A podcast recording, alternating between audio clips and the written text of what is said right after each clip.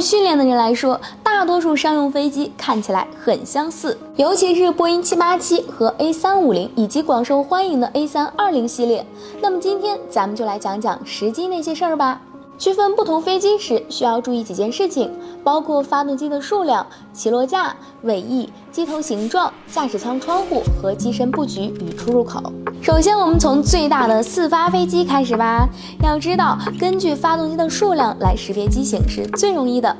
空客 A380 并不需要太多解释，作为当今唯一飞行的双层客机，A380 很容易辨认。其次是波音747，四个发动机和独特的上层客舱很容易辨别。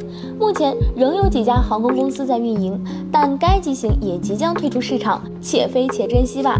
空客 A340 虽不像前者那么好辨认，但要知道它是唯一一架具有四个发动机的单层宽体飞机后，识别起来也不会太费劲儿了。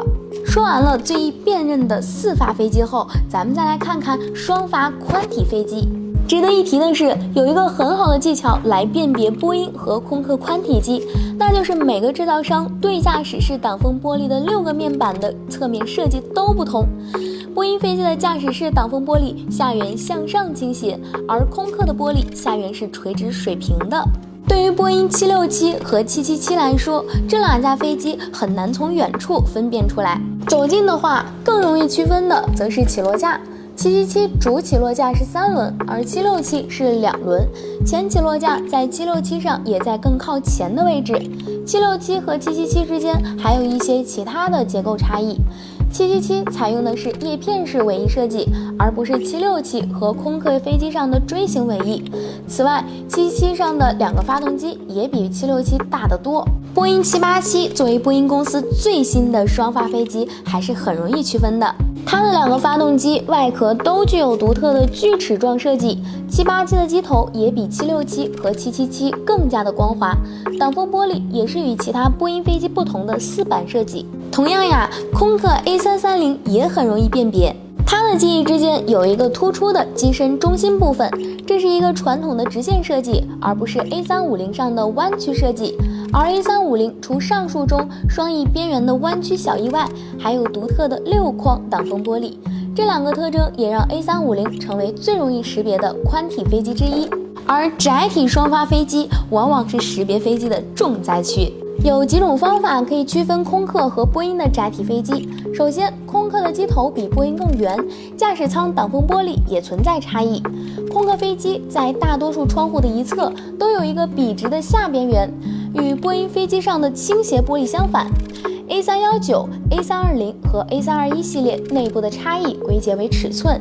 较小的 A318 和 A319 飞机机翼上只有一个紧急出口，A318 是较短的型号。外观粗短，A320 机翼上有两个出口，而较大的 A321 有四个沿机身间隔开的门。而区分波音737和空客系列的最佳方法就是通过机头来分辨。737的机头更尖，而空客的飞机更加的圆润。此外，波音737的机尾有一个三角形的背鳍，从机身顶部一直延伸到机尾，而空客的飞机上是不存在的。波音757虽已停产，但仍有一些航空公司继续运营，所以识别也是很有必要的。该机型可以通过它尖尖的机头来分辨，它没有737的三角形尾翼，但具有相同角度的驾驶舱窗口。此外，巴西航空工业公司的喷气式飞机之间也存在显著差异。